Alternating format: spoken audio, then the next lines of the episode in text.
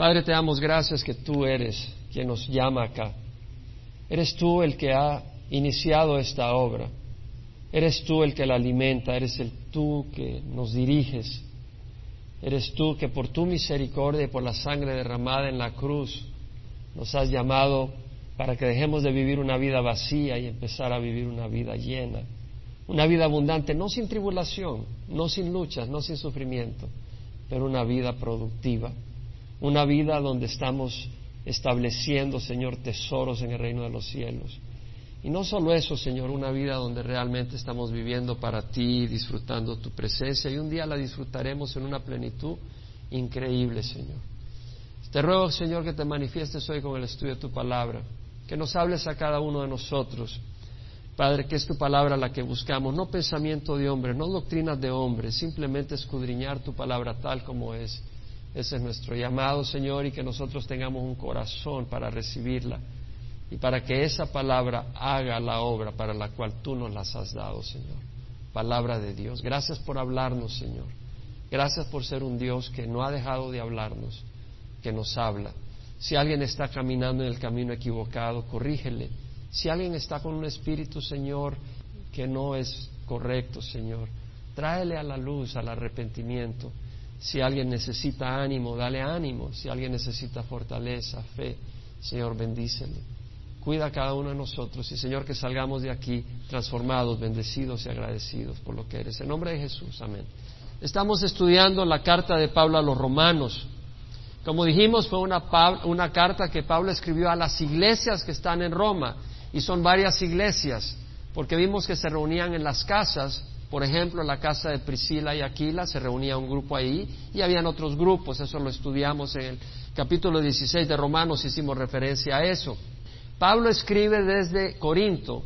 Él ha recibido la ofrenda de los santos de Macedonia y Acaya, que está, eh, Macedonia está al norte de Grecia y Acaya es donde está Grecia donde está Corinto, puertos. Pablo estaba en el puerto de Corinto y después de recibir la ofrenda de estos santos de Macedonia y Acaya, en su tercer viaje misionero iba de regreso hacia Jerusalén, a donde llevaba esa ofrenda para los pobres de Jerusalén. Al final de ese viaje, el plan de Pablo era hacer otro viaje e ir a España totalmente al occidente y en el camino pasar por Roma, que quedaba en medio, para poder ser de bendición a los romanos, a la iglesia de Dios en Roma. Y Pablo les menciona en esa carta cómo había tenido deseos muchas veces de ir a Roma, pero estaba impedido porque el propósito de Pablo era ministrar y dar el Evangelio en los lugares donde Cristo no había sido proclamado. Y debido a eso estaba predicando por todos lados. Estaba predicando por todo lo que es ahora Turquía, Macedonia, como mencionamos, Acaya y aún en la zona de Siria y todas esas áreas. Pero ya habiendo predicado por todas esas áreas, Pablo quería ir a España, en el camino pasar por Roma y ministrar a los romanos, y el deseo de él era compartir el Evangelio entre el pueblo de Dios en Roma. ¿Por qué predicar el Evangelio si ellos ya conocían el Evangelio? Bueno, Pablo quería establecer una base sólida sobre el Evangelio, sobre sus bases, sobre sus implicaciones, sus repercusiones, tanto en esta vida como en la vida futura. Así que Pablo tenía ese deseo de, poder ser un instrumento de Dios para impartir algún don espiritual, principalmente compartir el Evangelio y todos los demás dones que Dios había derramado sobre Pablo. Habían dones de sanidad, habían milagros, don de profecía, de enseñanza. Entonces Pablo era un canal de Dios. Como vemos en la introducción de Pablo, Pablo dice, Pablo, siervo de Jesucristo, llamado a ser apóstol, apartado para el Evangelio de Dios. O sea que Pablo era un siervo de Cristo Jesús. Y un siervo es alguien, la palabra siervo, como hemos dicho ya varias veces, quiere decir esclavo, dulos, es una persona que era posesión de su amo. Y Pablo era posesión absoluta de Jesús. Él estaba totalmente entregado, vendido a Jesús.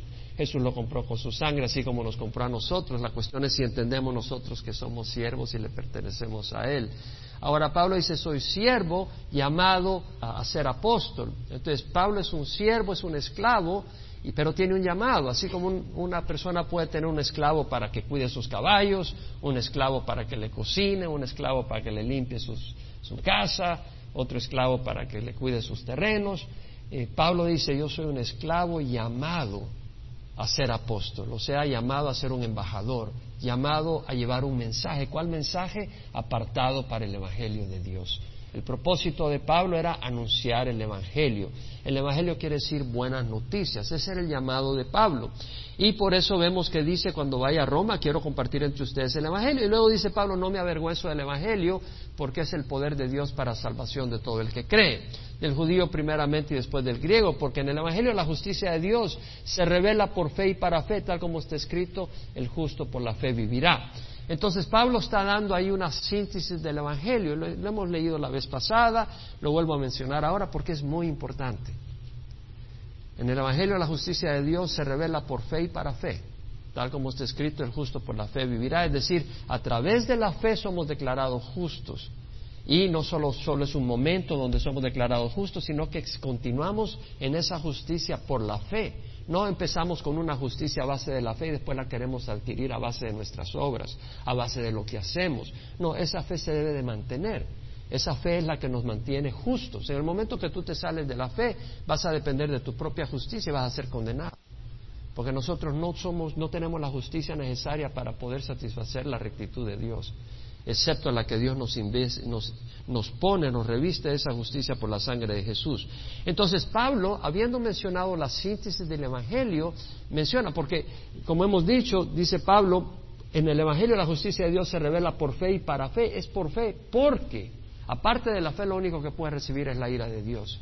Y Pablo dice en Romanos 1.18, porque la ira de Dios, y vimos del 18 al 23 la semana pasada, porque la ira de Dios se revela desde el cielo contra toda impiedad e injusticia de los hombres que con injusticia restringen la verdad. Entonces vemos que Pablo está diciendo que la, ira de Dios se revela, está hablando en término presente. La ira de Dios se ha revelado en el pasado, en Sodoma y Gomorra, pudimos ver cómo Dios derramó su ira, en el diluvio universal, cómo Dios derramó su ira, cuando Dios destruyó a Jerusalén, mandó a Babilonia, derramó su ira contra el pueblo rebelde, eh, tantos eventos que hemos mencionado en el pasado, también sabemos de que Dios va a derramar su ira en el futuro, en la tribulación. Vimos Apocalipsis capítulo 16, donde habla los juicios de Dios contra el mundo, manifestación de su ira. Pero vemos acá de que Pablo está hablando en tiempo presente. La ira de Dios se revela desde el cielo, y vamos a enfatizar un poco más de esto en unos momentos. Pablo dice, la ira de Dios se revela desde el cielo contra toda impiedad. La palabra impiedad se refiere a una falta de respeto, a una falta de honra, a una falta de adoración a Dios. Es un insulto directo contra la persona de Dios. Es, un asalto a los cuatro mandamientos. Amar a Dios sobre todas las cosas, es decir, a no tener un Dios aparte de Él, a, no hacerse imágenes de ninguna cosa de lo que está arriba en el cielo, ni abajo en la, ni abajo en la tierra, ni debajo de las aguas, no honrarles ni adorarles, o sea, no a la idolatría, no tomar el nombre de Dios en vano, o sea, respetar a Dios y dedicarle a Dios el tiempo. O sea, esa es la impiedad, no honrar a Dios, no darle el respeto, la honra y la adoración que Él merece. Y la injusticia es una violación del estándar de Dios en nuestro trato con los demás. Entonces Pablo dice, la ira de Dios se revela del cielo contra toda impiedad e injusticia de los hombres que con injusticia restringen la verdad. Ahora, lo que Pablo quiere hablar acá, y lo vimos la semana pasada, ¿qué verdad está restringiendo? Está restringiendo la verdad de los atributos de Dios, que Él es un Dios poderoso, que Él es un Dios creador. Y eso lo está haciendo el mundo ahora con la teoría de evolución, diciendo que venimos del mono, que todo ocurrió hace miles de años, eh, cuando Dios ha creado por el poder de su palabra en seis días. Y eso lo vimos la semana pasada, pero estoy haciendo un resumen porque el versículo 24 adelante necesitamos entender lo que estoy recordando ahora. Entonces Pablo dice, lo que se conoce acerca de Dios es evidente dentro de ellos, pues Dios se lo hizo evidente. Por eso la ira de Dios, la ira de Dios se revela desde el cielo contra toda impiedad e injusticia de los hombres que con injusticia restringen la verdad. Porque lo que se conoce acerca de Dios es evidente dentro de ellos, pues Dios se lo hizo evidente. Porque desde la creación del mundo, aquí viene y explica ¿Cómo lo hizo evidente? Porque desde la creación del mundo sus atributos invisibles, su eterno poder y su divinidad se han visto con toda claridad, siendo entendidos por medio de lo creado de manera que no tienen excusa. Es decir, la creación dice, hay un creador. Como dijimos el Salmo 19, dice, los cielos proclaman la gloria de Dios y la expansión anuncia la obra de sus manos. No habla de un Big Bang, no habla de una explosión, no habla de algo accidental, habla de una mano maravillosa, de un creador maravilloso y poderoso. Entonces Pablo dice, aunque conocían a Dios, estas personas que tienen la evidencia de la naturaleza rechazan a Dios, dice, aunque conocían a Dios, no le honraron como a Dios, ni le dieron gracias. Y eso vemos en las escuelas. Hoy enseñan que por evolución se produjo esto, por lo otro, hablan de Darwin, pero no le dan la gloria a Dios. De hecho, es prohibido decir que, bueno, Dios creó el universo en una escuela pública. Eso es totalmente desaprobado. Entonces dice, no le honraron como a Dios ni le dieron gracias, sino que se hicieron vanos, vacíos en sus razonamientos. Y su necio corazón fue entenebrecido, su corazón está en la oscuridad. Ellos están en total oscuridad. Pudiéramos elaborar más de eso, pero ya hablamos un poco la semana pasada. Profesando ser sabios se volvieron necios. Doctorados en ciencias, doctorados en filosofía, pero dicen tontería y media. Los que han rechazado al Señor y, la revelación bíblica en el libro de Génesis. Y cambiaron la gloria del Dios incorruptible, cambiaron la gloria del Dios incorruptible por una imagen en forma de hombre corruptible y de aves, cuadrúpedos y reptiles. Es decir, en vez de adorar a Dios, decidieron mejor adorar una imagen, animales, personas, porque pueden manipularlas y pueden esas personas hacer lo que uno quiere. Pero Dios es absoluto y Dios demanda total obediencia. Entonces ellos en su rebeldía, en vez de adorar a Dios, en vez de agradecerle, en vez de honrarle como a Dios, se lanzaron a la idolatría. Entonces ahora vamos a ver las consecuencias. Este es un resumen de la semana pasada. Un resumen muy importante porque no podemos seguir lo, que sigue sin haberle hecho este resumen. El versículo 24 dice, por consiguiente, debido a eso, ¿debido a qué? A que no le honraron como a Dios ni le dieron gracias. ¿Debido a qué? Por consiguiente, ¿por qué? ¿Por qué causa? Porque cambiaron la gloria del Dios incorruptible por la de una imagen de hombre corruptible, de aves, de cuadrúpedos, de reptiles. Por esa razón, por consiguiente, Dios los entregó a la impureza en la lujuria de sus corazones, de modo que deshonraron entre sí sus propios cuerpos. Entonces acá vamos a leer de que habla del homosexualismo. Dice, porque cambiaron la verdad de Dios por la mentira y adoraron y sirvieron a la criatura en lugar del Creador que es bendito por los siglos. Amén. Por esta razón Dios los entregó a pasiones degradantes, aunque sus, porque sus mujeres cambiaron la función natural por la que es contra la naturaleza. Y de la misma manera también los hombres, abandonando el uso natural de la mujer, se encendieron en su lujuria unos contra otros, perdón, unos con otros, cometiendo hechos vergonzosos hombres con hombres y recibiendo en sí mismo el castigo correspondiente de su extravío. Entonces, si vemos acá está diciendo, por consiguiente, Dios lo entregó a la impureza en la lujuria de sus corazones. Ahora, la palabra entregar acá es una palabra activa, que en el griego quiere decir entregar en las manos de alguien, como cuando tú agarras a alguien que está robando, lo agarras y se lo entregas a la policía para que lo metan preso. O sea, entregar a alguien para que esté bajo el dominio, bajo el poder de otra persona, para que lo pongan preso. Entonces, el Señor lo que está diciendo a través de Pablo es que Dios entrega a estas personas al dominio de la sociedad. Quedan ellos esclavos de la sociedad. Y usa la palabra, Dios lo entregó a la impureza. La impureza quiere decir suciedad, contaminación, asquerosidad moral. Es así como que si alguien quiere lanzarse al lodo en rebeldía, rebeldía desafiante, ¿verdad? Eh, viene el niño, lo han, ropita limpia, lo acaban de bañar y todo, pero está rebelde y se quiere tirar, me quiero tirar ahí al lodo. No, pero si es que vamos a salir, no, yo me quiero tirar al lodo. Bueno, lo deja que se tire, pero en este caso el Señor no solo deja que se tire, sino que permite que sea esclavizado por el lodo y que de ahí no se pueda salir por su propia fuerza. Wow, ese es un buen castigo. Ese es un buen castigo. Entonces vemos que eh, Dios lo entrega a la impureza en la lujuria de sus corazones, eh, a los deseos de sus corazones, de modo que deshonraron entre sí sus propios cuerpos. Vemos acá que Pablo dice que deshonraron sus propios cuerpos. ¿Qué pasa cuando no honran a Dios? No van a honrar ni sus propios cuerpos que han sido hechos a la imagen de Dios. Entonces Dios los da a que deshonren su propio cuerpo. ¿Y por qué están deshonrando su propio cuerpo con el homosexualismo? Porque el homosexualismo no es una actividad o, o también la sodomía, que es sexo con animales, no es una actividad que muestra la gloria del hombre.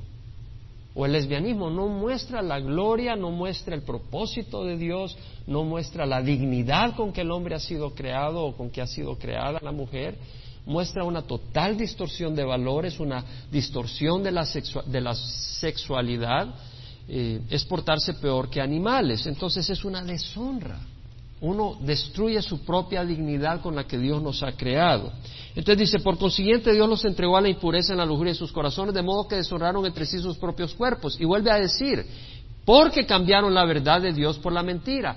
¿Qué cambiaron? La verdad de Dios por la mentira. Es decir, en vez de adorar y honrar, como dice la palabra, en vez, o sea, en vez de considerar la gloria del Dios incorruptible, la cambiaron por la, por la imagen de un hombre corruptible. La idolatría. Entonces, por esa razón, porque cambiaron la verdad de Dios por la mentira y adoraron y sirvieron a la criatura en lugar del Creador, que es bendito por los siglos. Amén. Por esa razón Dios los entregó. Dios los entrega esclavos a esa condición. Y vuelve a decir, y de la misma manera también los hombres, abandonando el uso natural de la mujer, se encendieron en su lujuria unos con otros, cometiendo hechos vergonzosos, hombres con hombres, y recibiendo en sí mismos el castigo correspondiente a su extravío. Ahora, veamos en el versículo 26 que dice, por esta razón Dios los entregó a pasiones degradantes. Es la segunda vez que usa la palabra entregar. Dios los entrega a la impureza, o sea, a la sociedad, y Dios lo entrega a pasiones degradantes, o sea, pasiones bajas, pasiones eh, sucias. Esa es la perspectiva del Señor. Y da la razón, recibiendo en sí mismo el castigo correspondiente a su extravío. ¿Cuál es el castigo correspondiente a su extravío? ¿Cuál es su extravío? Otra traducción ahí es error. ¿Cuál es el error de ellos? No honrar a Dios, no darle gracias a Dios. No honrar a Dios, no darle gracias a Dios es un pecado grande. No buscar a Dios y reconocerlo como Dios en tu vida es un pecado muy grande. Y dice acá la palabra del Señor que debido a eso, por no reconocer a Dios, Dios los entrega a una mente sucia, Dios los entrega a pasiones degradantes, Dios los entrega a la lujuria de sus corazones. Y ese es el castigo, esa condición deplorable en que terminan. Ahora, no estamos en contra de la persona que es homosexual, la palabra del Señor está en contra del homosexualismo, pero el Señor ama al mundo. Y sabemos de que en el Señor hay poder. En Filipenses 4:13 dice la palabra del Señor, todo lo puedo en Cristo que me fortalece. Y en primera de Pedro 2:24 habla que él mismo llevó nuestros pecados en su cuerpo sobre la cruz, a fin de que muramos al al pecado y vivamos a la justicia, porque por sus heridas hemos sido sanados. Entonces, por la cruz de Cristo tenemos la sanidad. Y si alguien ha experimentado en esta área de homosexualismo y lesbianismo, todo se puede en Cristo que nos fortalece para salir de eso. Pero se necesita un poder espiritual, se necesita la ayuda de Dios. Eh, porque vemos acá que esa es una manifestación de la ira de Dios en el tiempo presente. Y vuelve a decir en el versículo 28, así como ellos no tuvieron a bien reconocer a Dios, vemos la importancia de reconocer a Dios. Vemos la importancia de honrar a Dios en nuestros hogares. Vemos la importancia de honrar a Dios con nuestros cónyuges, con nuestros hijos. Es muy importante que nosotros padres, y vemos cómo dice Pablo en el versículo 18 que dice, la ira de Dios se revela del cielo contra toda impiedad e injusticia de los hombres que con injusticia restringen la verdad.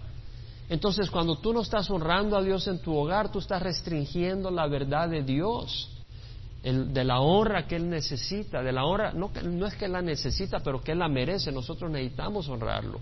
Y cuando tú no lo estás haciendo, tú estás llamando a la ira de Dios porque estás restringiendo la luz de Dios en tu propio hogar. Es muy importante que a nuestros hijos les enseñemos y les inculquemos a dedicarle tiempo a Dios, a dedicarle tiempo buscando su palabra, a dedicarle tiempo para darle gracias a Dios a dedicarle tiempo para reconocer las, las, grandezas de Dios, sus bondades, a venir y darle gracias en la alabanza. No solo a venir a oír la palabra de Dios, que esa es una manera de adorarlo, pero también venir y alabarle con himnos y con cánticos, porque el Señor merece nuestra alabanza. Eso es muy importante. Entonces vemos que acá dice, así como ellos no tuvieron a bien reconocer a Dios, Dios los entregó, otra vez vuelve a usar la palabra entregar. que en el griego significa entregarlo al dominio de algo. Y otra vez lo entregó a una mente depravada. Una mente depravada, la palabra en el griego quiere decir una mente no aprobada, una mente que fracasa, que no tiene, es, decir, es como, digamos que tú quieres construir una casa, un edificio, y vas a usar vigas de hierro, pero ves que hay unas vigas de hierro que las fundieron con lodo. Eso no sirve, eso se desmorona, eso no lo vas a usar. Es una cosa que no tiene la aprobación y Dios los entrega a una mente totalmente depravada. Ese es el castigo que Dios les da. Dios los entrega a una mente depravada para que hicieran las cosas que no convienen. Y cuando dice acá las cosas que no convienen, en el inglés not fitting, quiere decir las cosas que no encajan. En otras palabras, una vez más, la manera de pensar en el lesbianismo y el homosexualismo no encajan ni siquiera físicamente. Es decir, pensar que un hombre va a tener intimidad con otro hombre, si físicamente no estamos diseñados para eso, estamos diseñados, nuestra estructura sexual está diseñada para la estructura sexual de la mujer. No encaja, es, una, es absurdo.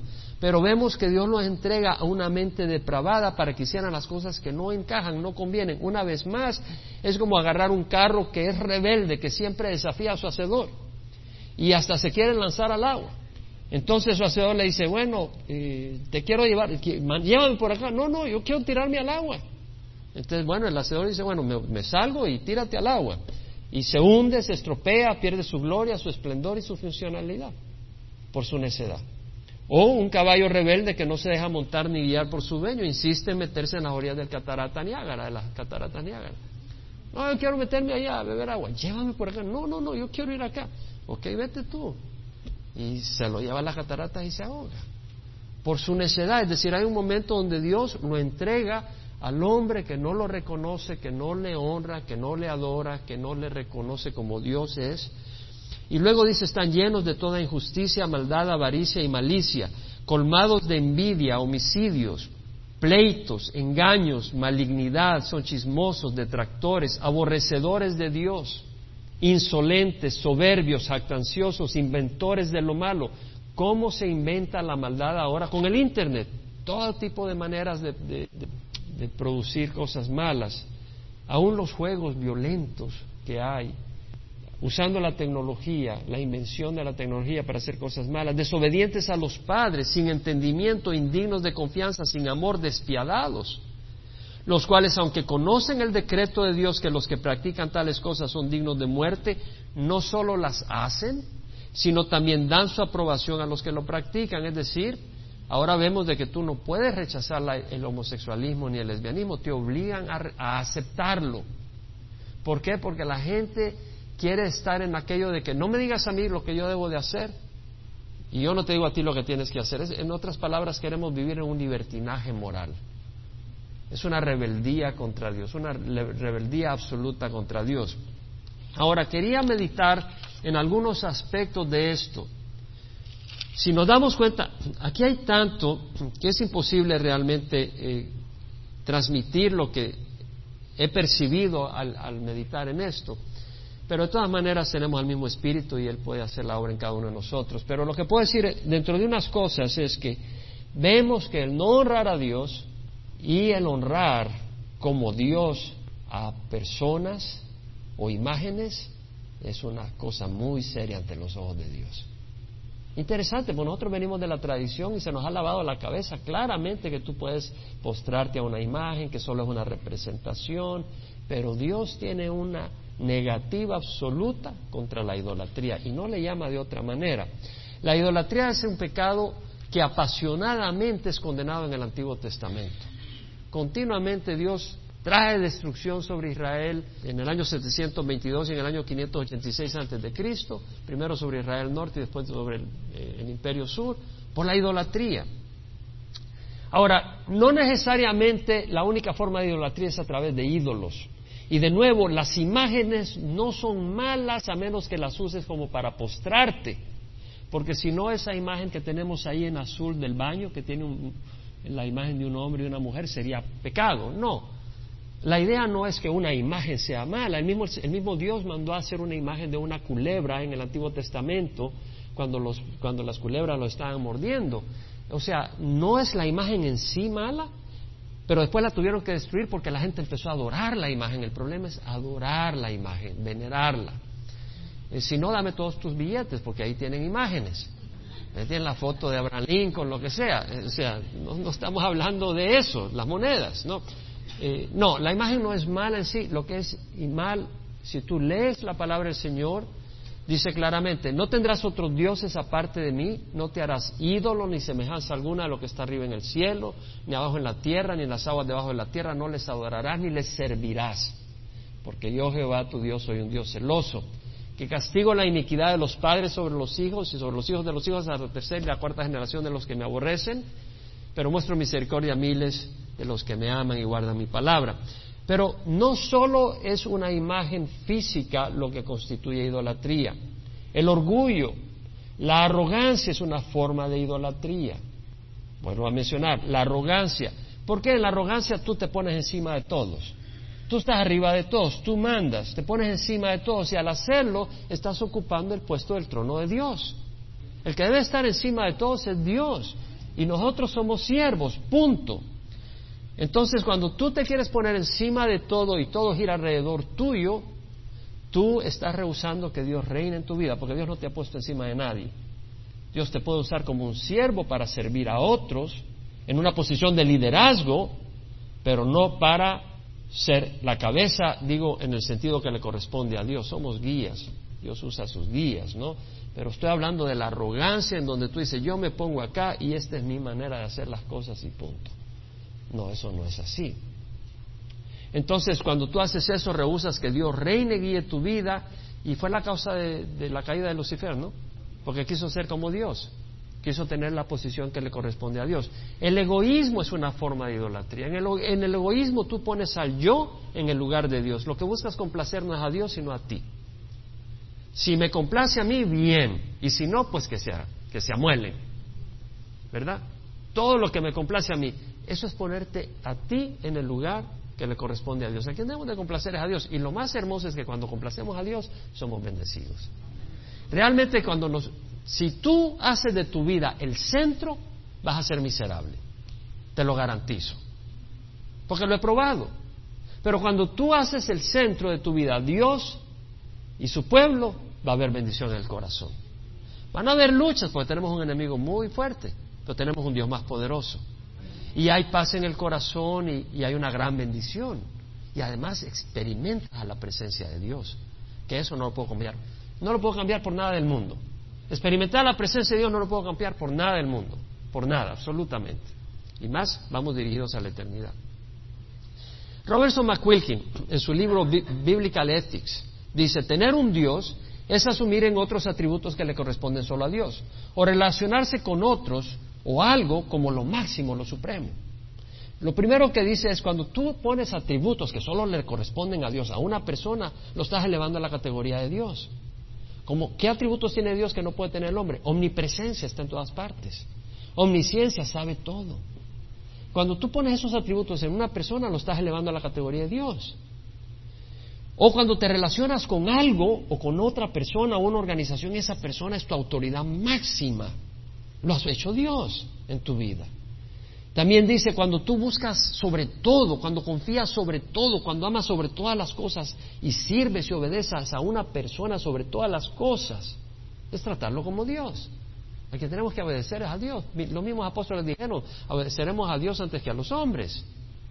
Tú puedes hacer del dinero tu Dios, porque el dinero y las cosas pueden ser deseadas y ambicionadas más que todo lo demás. ¿Y qué haces toda la semana? Viendo cómo ganas dinero. Y no le dedicas a Dios, no, no, es que el dinero es importante. Lo has hecho tu Dios. Tú puedes hacer de un amigo, de un cónyuge, de un hijo, un padre, más amado que a un Dios mismo. Tú puedes amar a un hijo más que a Dios mismo. Tú puedes amar a tu cónyuge más que a Dios mismo. Y el Señor dijo, el que ama a su padre, a su madre, a su mujer e hijos, a sus hermanos y hermanas más que a mí, no es digno de mí. Ahora, uno puede buscar el placer o la fama sobre todas las cosas. Y hay cosas buenas, como el amor a la patria, pero tú puedes ponerla por encima de Dios. Antes de ser mexicanos, somos cristianos. Antes de ser salvadoreños, somos cristianos. ¿Quién puede decir amén? Exacto. Mira, yo nací en El Salvador y amo a mi país, El Salvador. Le amo. Pero ¿sabes qué? Cuando vine a Cristo, me hice ciudadano del mundo. Cuando digo ciudadano del mundo, no digo mundano. Ciudadano del reino de los cielos, pero cuando digo ciudadano del mundo, es, le pertenezco al mundo. Le pertenezco a Cristo para servir al mundo, para servir a la gente que sea mexicana, salvadoreña, de cualquier otro lugar. No pones tu patria por encima de tu fe, pones a Cristo por encima de tu patria. Eso es bien importante, hermanos. Es muy importante. No deje de amar al pueblo salvadoreño, es más, le amo más. Pero ahora también mi amor es para el pueblo mexicano, para el pueblo peruano, para el pueblo cubano, para otros lugares también. Cuando tú le atribuyes poderes sanadores a una imagen, a una estatua, o cuando tú crees que algo que te guindes en el cuello te va a proteger de un accidente, no le estás poniendo los atributos que le corresponden a Dios. Cuando tú crees que una estatua o una imagen va a sanarte, eso le corresponde a Dios. Dios es el que sana. Entonces tú estás cometiendo idolatría. Como dijimos, si, aúlla, si maulla como gato, si araña como gato, si se hincha como gato, es un gato, no es un, no es un lagarto, no es un perico. La, la Biblia prohíbe hacer ídolos e inclinarse a ellos. Inclinarse ante una estatua, un pedazo de madera, o eso está estrictamente prohibido por Dios y provoca la ira de Dios. El tomar el nombre de Dios en vano es deshonrar a Dios. Yo no te invito a que hagas chistes del Señor o de las cosas de la Biblia. A veces personas hacen chistes. Y fíjate que el Señor y aquí dijo esto y lo otro y, hacen su chiste. Yo creo que nuestro Dios es santo y debemos de, reverenciar al Señor y, y, no participar en chistes. No quiere decir que no tengamos sentido de humor, pero hay que saber en qué lugar está el sentido de humor. Tenemos que ser sabios. Chistes hacer que la Biblia, la palabra de Dios, Jesucristo, el Espíritu Santo, es tratar sin respeto y, no honrarlo y provoca la ira de Dios. Ahora, Dios ha derramado su ira en el pasado, dijimos, y lo hará en la tribulación, pero la Biblia habla de la ira presente. Como vimos Romanos 1.18, dice, la ira de Dios se revela desde el cielo contra toda impiedad e injusticia de los hombres que con injusticia restringen la verdad. En el Salmo 7, 11, 12 dice, Dios es juez justo y un Dios que se indigna cada día contra el impío. ¿Quién es el impío? ¿Qué dijimos que era la impiedad? La falta de honrar y de darle gracias a Dios. Dice Dios es un juez justo y es un Dios que se indigna cada día. No solo está hablando del pasado, no solo está hablando del futuro, está hablando del presente. Dios se llena de indignación cada día contra el impío. Y si no se arrepiente, él afilará su espada, tensado y preparado está su arco. Juan 3:36 dice, el que cree en el Hijo tiene vida eterna. El que cree en el Hijo tiene vida eterna, pero el que no obedece al Hijo no verá la vida, mas la ira de Dios permanece en él. Las palabras de Dios son, son tremendas. Analiza lo que dice acá. El que cree en el Hijo, ¿qué dice? Tiene, no dice tendrá. El que cree en el Hijo dice, tiene vida eterna.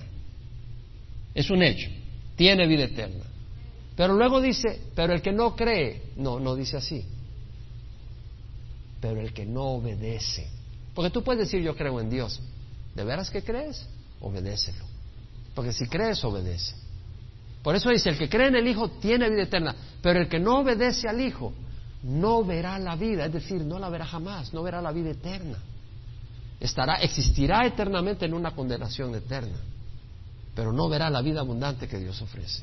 Por eso dice, el que cree en el Hijo tiene vida eterna, pero el que no obedece al Hijo no verá la vida, mas la ira de Dios permanece en él, permanece desde ahora. Es decir, Dios no se equivoque, Dios no se equivoque, ahora ese Dios de amor que ama a la humanidad es un Dios también que está lleno de ira por la maldad del mundo. Ese Dios que ama a la humanidad está lleno de ira por la maldad del mundo. ¿Y sabe qué? Si tú no estás cubierto por la sangre de Cristo, es la ira de Dios la que tienes encima de ti. Y esa ira de Dios se está manifestando, ya sea por homosexualismo, por lesbianismo, que Dios está permitiendo que estés atrapado en ello, y un día se manifestará totalmente cuando el Señor venga y traiga su juicio. Eso es lo que dice. De hecho, en Efesios 2, 1 al 3, dice Pablo, Él os dio vida a vosotros que estabais muertos en vuestros delitos y pecados, en los cuales anduvisteis en otro tiempo. Le está hablando a los creyentes, dice, anduvisteis en otros tiempos según la corriente de este siglo, conforme al príncipe de la potestad del aire, el espíritu que ahora opera en los hijos de desobediencia. No les dice hijos de Dios, les dice hijos de desobediencia. No todos somos hijos de Dios, hermanos. Y no me importa si tú fuiste a una cruzada de Greg Gloria o de Billy Graham y recibiste al Señor con tus labios. La pregunta es, ¿estás produciendo fruto ahora? Porque la rama que no produce fruto, el Señor la quita, se seca y es echada al fuego. El espíritu que ahora opera en los hijos de desobediencia, entre los cuales también todos nosotros en otro tiempo vivíamos en las pasiones de nuestra carne. No puedes estar viviendo en las pasiones de la carne ahora y decirme que la ira de Dios no está sobre ti, satisfaciendo los deseos de la carne y de la mente. Y éramos por naturaleza hijos de ira, lo mismo que los demás. Es decir, cuando tú no estás cubierto por la sangre de Jesús, tú eres hijo de ira, no eres hijo de Dios. No lo digo yo, lo dice el Señor. Pero el Señor nos ama. La justicia de Dios provoca la ira cuando ve el pecado. Y aquellos que cometen pecado acumulan ira contra ellos. Pero Dios nos ama. Y porque Dios nos ama, dio a su Hijo Jesucristo a morir en la cruz por nosotros. Y dice, sal de ese ambiente. Tu comportamiento provoca mi ira. Tu comportamiento, tu manera de actuar está provocando mi ira. La única manera es que escapes. Y si tú dices, yo sigo acá, la ira de Dios viene contra ti. No hay otro escape, no hay manera. En 1 Tesalonicenses 2, 14 al 16, Pablo dice, vosotros hermanos vinisteis a ser, bueno, hijos de la ira, ¿verdad? Nosotros somos hijos de Dios por medio de quién? Por medio de Jesucristo, Juan 1.12, ¿verdad? A los suyos vino, pero los suyos no le recibieron, pero a los que recibieron, a los que creen en su nombre, les dio el derecho de ser llamados hijos de Dios. A los que creen en su nombre, ¿quiénes son los que creen en su nombre? Los que lo muestran obedeciendo. El hecho que tú estés acá es porque hay una obediencia en tu corazón buscando a Dios, queriendo honrarle. Esa es una prueba que estás queriendo honrar al Señor. No es la prueba única, pero tiene que manifestarse en el resto de tu vida. Ahora, 1 Tesalonicenses 2, 14 y 16, vosotros hermanos viniste a ser imitadores de las iglesias de Dios en Cristo Jesús que estaban en Judea. Pablo le está escribiendo a la iglesia tesalónica y les dice que ellos han sufrido como las iglesias de los judíos en Jerusalén. Vosotros padeciste los mismos sufrimientos a mano de vuestros propios compatriotas, tales como ellos padecieron a mano de los judíos. Es decir, los creyentes judíos en Jerusalén, en Judea, padecieron a mano de los judíos, incrédulos. Y Pablo le está diciendo, ustedes vinieron a ser imitadores a la iglesia tesalónica que está en Macedonia. Le está diciendo, ustedes han sido imitadores de los judíos creyentes que padecieron en mano de sus compatriotas judíos, los cuales mataron al Señor Jesús como a los profetas y nos expulsaron y no agradan a Dios, sino que son contrarios a todos los hombres, impidiéndonos hablar a los gentiles para que se salven. Es decir, la única manera de ser salvo es a través del Evangelio. Y Pablo dice, estos judíos no creyentes están tratando de impedirnos hablar a los gentiles para que se salven, porque la única manera de ser salvo es a través del Evangelio. Con el resultado de que siempre llenan la medida de sus pecados, pero la ira ha venido sobre ellos hasta el extremo. Pablo dice, la ira ha venido sobre ellos extremo. ¿Cómo? El Señor, cuando ellos rechazaron al Señor, insistieron en rechazar al Señor, ¿qué hizo el Señor? ¿El Evangelio hacia dónde fue? a los gentiles. Y el Señor les endureció su corazón. ¿No dice la palabra del Señor que les endureció su corazón y les cegó sus ojos? Resistieron tanto que el Señor les endureció su corazón y les cegó sus ojos hasta el día que termine el tiempo de los gentiles y el Señor venga por su iglesia, ahí volverá a trabajar de nuevo con los judíos. Pero para mientras, ellos están recibiendo la ira del Señor y un día van a recibir el castigo. Esa ira se va a manifestar en castigo. Se empezó a manifestar en el año 70, entró Roma y ¿qué hizo? Destruyó Jerusalén. La ira se empezó a manifestar en castigo. Y esa ira se manifestó en castigo en la Segunda Guerra Mundial, cuando murieron seis millones de judíos. Ese era el plan de Dios, cuando llamó a Abraham, y cuando eh, llamó a Jacob y cuando empezó la nación de Israel es que lo iba a proteger contra todos sus enemigos. ¿Qué pasó en la Segunda Guerra Mundial? Mataron seis millones de judíos. ¿Dónde está la protección de Dios? Es que ellos la rechazaron. Ellos rechazaron al Señor. Entonces la ira de Dios se manifestó en castigo. ¿Por qué la ira de Dios? Porque Dios es único, solo es Dios, solo Él es el Creador, solo Él puede salvar, Él es la fuente de todo lo bueno, nadie más merece el honor especial que merece Jesús. Isaías 45, 5 dice, yo soy Jehová y no hay ningún otro, fuera de mí no hay Dios, no hay otro Dios. Isaías 45, 22 dice, volveos a mí y sed salvos. Tú tienes una crisis, ¿a quién vas a clamar? A Dios. A Dios, dice, volveos a mí sed salvos. No dice a María, no dice a Pedro, no dice a la Iglesia Católica, no dice a San Juan, a Jesucristo. Hechos 4.12, en ningún otro hay salvación, porque no hay otro nombre bajo el cielo dado a los hombres bajo el cual vamos a ser salvos. Vamos a clamar a Jesús y cuando tú no le das a Jesús y a Dios la honra que Él merece, la ira de Dios está sobre ti. No me importa qué tan religioso seas. ¿Nos damos cuenta, los que hemos salido de la tradición, la liberación que Dios nos ha dado? Podemos darle gracias a Dios, no para que seamos arrogantes, pero para entender la misericordia de Dios y llevar esa verdad a otros que están ciegos. El Señor me trajo a Estados Unidos para traerme a, los pies de Jesús. Yo entendí eso cuando recibí a Jesucristo. Porque yo sé que donde yo nací, en el ambiente que yo nací, jamás hubiera conocido a Jesús. Pero cuando yo conocí a Jesucristo, yo entendí que ya mi propósito no era Estados Unidos. Mi propósito es Jesucristo. ¿Y tú crees que el Señor te sacó de México, de Guatemala, de El Salvador, para venir y seguir el sueño americano? No, mi hermano. Hemos sido librados de la ira de Dios. Dios nos ha sacado, hermanos, para hacer una obra en nosotros y tenemos una deuda con el Señor. Y es una deuda de amor, ¿no? Es como cuando alguien te ama apasionadamente. A mí me encanta cumplir esa deuda de amor. Dios nos ha sacado, hermanos, del engaño, de la mentira, de la confusión. Éramos muy religiosos algunos de nosotros, pero confundidos. Y ahora nosotros tenemos la obligación, la necesidad, a menos que no tengas el corazón que el Señor pone en todos sus hijos, de llevar esa luz a aquellos que están en la oscuridad. Toda buena dádiva y todo don perfecto viene de lo alto, desciendo del Padre las luces, en el cual no hay cambio ni sombra de variación. ¿Estás disfrutando de un buen desayuno en la mañana? ¿Estás disfrutando de aire acondicionado ahora, de una silla cómoda, de un ambiente donde puedes estudiar la palabra de Dios? Toda buena dádiva y todo don perfecto viene de quién? Del Padre de las luces. Le vamos a dar gracias a Dios. ¿Tienes trabajo? Le vas a dar gracias a Dios.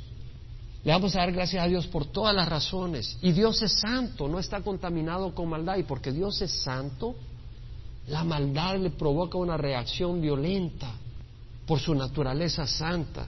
Como leímos en Habacuc 1.13, muy limpios son tus ojos para mirar el mal y no puedes contemplar la opresión. Por eso la ira de Dios. No puedes entender la ira de Dios aparte de la santidad de Dios. Y no puedes conocer la santidad de Dios a menos que venga Jesucristo, porque Jesucristo es santo. Dios es recto, sus acciones son en conformidad a sus leyes y Él espera que sus hijos, su creación, perdón, su creación, Él demanda que su creación se conforme a sus leyes.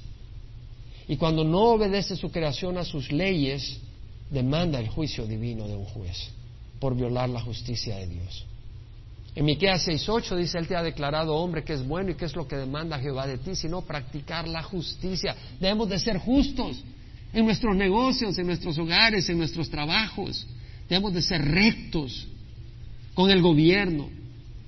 Él te ha mostrado, hombre, que es bueno y qué es lo que demanda, qué es lo que demanda, no lo que sugiere, qué es lo que demanda Jehová de ti, sino practicar la justicia, no solo hablar de la justicia, practicar la justicia, amar la misericordia, decir ser misericordio con otros, misericordioso con otros.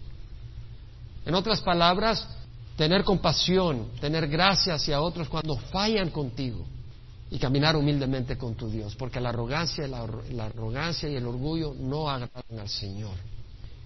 Existe la disciplina de Dios para sus hijos. En Hebreos 12 vemos la disciplina de Dios. Hebreos 12, 5. Hijo mío, no tengas en poco la disciplina del Señor. El Señor puede disciplinar.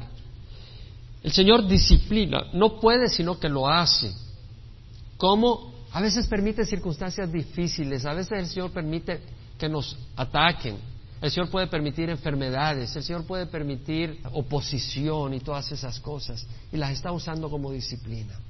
En una de mis oraciones espontáneas que he hecho, Señor, al Señor, cuando he sido realmente comprimido por las presiones y ataques del enemigo, le he dicho, Señor, está bien, pero conviérteme en una espada que la puedas usar para cortarle la espada a todos tus enemigos. Porque el Señor te va a meter en el fuego. Pero lo bueno es que te mete en el fuego para un buen propósito. Yo quiero ser una espada del Señor. Es decir, sabemos que su palabra es la espada del Señor. Y si me da su palabra y su espíritu, voy a ser una espada del Señor. Amén. Queremos ser una espada del Señor. Hijo, no tengas en poco la disciplina del Señor, ni te desanimes al ser reprendido por Él, porque el Señor al que ama disciplina y azota al que recibe por hijo. Es para vuestra corrección que sufrís. Dios os trata como a hijos, porque ¿qué hijo hay a quien su padre no discipline? Dependiendo de lo que Dios quiera de ti. Si Él quiere que tú seas un nadador, estoy hablando en forma comparativa, te va a poner a nadar tantas veces en una piscina de tal distancia, etcétera, porque ese es el plan, quiere que sea un ganador y que gane las Olimpiadas. Si es un corredor es otro tipo de entrenamiento, pero Dios va a traer las circunstancias, las condiciones que él quiere para forjarte en la persona que te quiere usar. Como te quiere usar, en el instrumento, en forjarte como el instrumento que Dios te quiere usar. No son coincidencias las situaciones en las que pasamos. Dios las sabía. Dios sabía esas circunstancias y las permite porque nos va a forjar en su instrumento perfecto para su plan. ¿Quién puede decir amén? Es una bendición. Nosotros tenemos a un Dios que está en control de todas las cosas. Y le podemos dar gracias al Señor. Porque entonces yo puedo ver las cosas que me retan mi mente, que me agobian y digo, ¿por qué? Dios las está permitiendo porque está haciendo en mí lo que Él quiere hacer para su propósito. Es una bendición. Podemos creer en el Señor. Entonces vemos la disciplina del Señor. Ahora, la ira de Dios no tiene que ver nada con la disciplina del Señor. Y una vez más, no se trata si tú dijiste yo recibí al Señor o no. Porque desgraciadamente estamos viviendo en un ambiente ahora, en Estados Unidos, donde en la iglesia yo creo que van a haber muchas personas que cuando ven al Señor se van a sorprender. Se van a sorprender. En Hebreos 10, 26 dice, si continuamos pecando deliberadamente, después de haber recibido el conocimiento de la verdad, ya no queda sacrificio alguno por los pecados, sino cierta horrenda expectación de juicio. Esto no es disciplina. Horrenda expectación de juicio. Y la furia, esto no es disciplina. Este es un fuego consumidor. La furia de un fuego que ha de consumir a los adversarios. Como dijimos, no podemos hablar de buena noticia si no sabemos de la mala noticia, ¿no? Y sabemos que la ira de Dios está pendiente sobre la humanidad por el pecado que causa su santidad y la distorsión del ser humano. Y nosotros hemos hallado abrigo y refugio en Él. Si tú nunca has recibido al Señor o si has caminado en pecado, no juegues con el Señor, nadie se burla, de Dios nadie se burla. Yo te invito a que cierres los ojos y que le pidas al Señor perdón. Y si nunca has recibido a Jesús, recíbelo hoy. No barato, le costó su vida derramó su sangre en la cruz por nosotros. Pues muy sencillo, lo que tienes que hacer es tener un corazón humilde y decir, Señor, yo te necesito. ¿Sabes que la arrogancia te va a separar de Dios y te va a llevar al infierno? Bienaventurados los humildes, porque ellos es el reino de los cielos. Bienaventurados los pobres de espíritu, dijo el Señor. Bienaventurados los humildes. Felices aquellos que reconocen que somos pecadores y que necesitamos del Señor y que tenemos hambre por su palabra porque queremos oír la voz del Señor, no la de hombres, no para vanagloriarnos en organizaciones o lo que sea. Queremos oír la voz de nuestro papá, porque queremos obedecerle a nuestro papá, es lo que queremos, obedecerle a papi. Eso es lo que queremos. No nos interesa inflar ni levantar a ninguna otra persona más que a Jesucristo y a Él crucificado. Y si ese es tu deseo hoy, pídele al Señor que venga a tu vida. Pídele perdón y ora conmigo. Padre Santo, te ruego perdón por mis pecados. Hoy recibo a Jesucristo como Señor de mi vida. Dame tu Santo Espíritu, Señor, para poder seguirte, oír tu voz, entender tu palabra, tener hambre de tu palabra, para poder decir sí a, lo que tú me pides y no al pecado. Hoy te recibo para que guíes mi vida. Toma el control de mi vida, Señor, te necesito. Gracias que tu sangre en la cruz paga por todos mis pecados. Es un sacrificio precioso y valioso, lo suficientemente valioso. Hoy te recibo como Señor y Salvador mío. En nombre de Jesús, amén. Si hoy has hecho esta oración por primera vez, la Biblia dice que Dios ha entrado a recibir en tu corazón. A los suyos vino, pero a los suyos no le recibieron. Pero a los que le recibieron, a los que creen en su nombre, les dio el derecho de ser llamados hijos de Dios. Y esa es la promesa. La justicia de Dios se manifiesta en el Calvario. Todo el castigo que recibió Jesucristo era lo que merecían nuestros pecados. Ahí podemos ver la justicia que demanda el pecado. la ingratitud de los cónyuges, la ingratitud de los padres, la ingratitud de los hijos, la mentira, el engaño. Todo eso fue castigado en Jesús. Ese es el castigo que cada uno de nosotros merecíamos. Realmente podemos darle gracias a Dios que Él haya querido sufrir eso por nosotros, que no lo merecíamos para nada. Y luego Él viene y toma nuestra vida y la empieza a moldear y transformar, a limpiarla de egoísmo, porque vivimos para nosotros aparte de Cristo. Y empieza a cambiarnos, a darnos un propósito, a darnos amor para otras personas. Porque antes amamos a las personas que nos amaban o nos iban a servir de algo, pero ahora no. Amamos y ya. Dios es bueno. Gracias, Señor. Se trata de ti, Señor. Queremos vivir para ti. Queremos servirte en espíritu y verdad. Una vida sencilla, sí, con sufrimiento y sacrificios, porque estamos en, en un mundo que te crucificó a ti y un siervo no está por encima de su Señor, ni un discípulo por encima de su Maestro. Gracias porque podemos vivir para ti. Gracias que tu sangre nos limpia de todo pecado. Gracias que podemos entender que somos llamados para ser testigos tuyos. Gracias que podemos entender de que, aunque nuestra naturaleza es pecadora, podemos caminar contrario a nuestra naturaleza pecadora. Ya no somos esclavos del pecado. Sí, tú entregaste al mundo a una mente depravada, Tú los entregaste a la lujuria de sus corazones. Tú los entregaste a pasiones degradantes. Pero aquellos que claman a ti, los entregaste en los brazos de tu Hijo Jesús. Como dice tu palabra, mis ovejas escuchan mi voz, yo las conozco, ellas me siguen y yo doy vida eterna y no perecerán jamás y nadie las arrebatará de mis manos. Estamos en tus manos. Gracias Señor que nos has entregado en las manos de Dios para ser protegidos para ser animados, para ser entrenados, para ser disciplinados, para ser discipulados, para ser cambiados y para un día heredar el reino de los cielos contigo cuando vengas por nosotros. Te damos gracias por ello, en nombre de Jesús.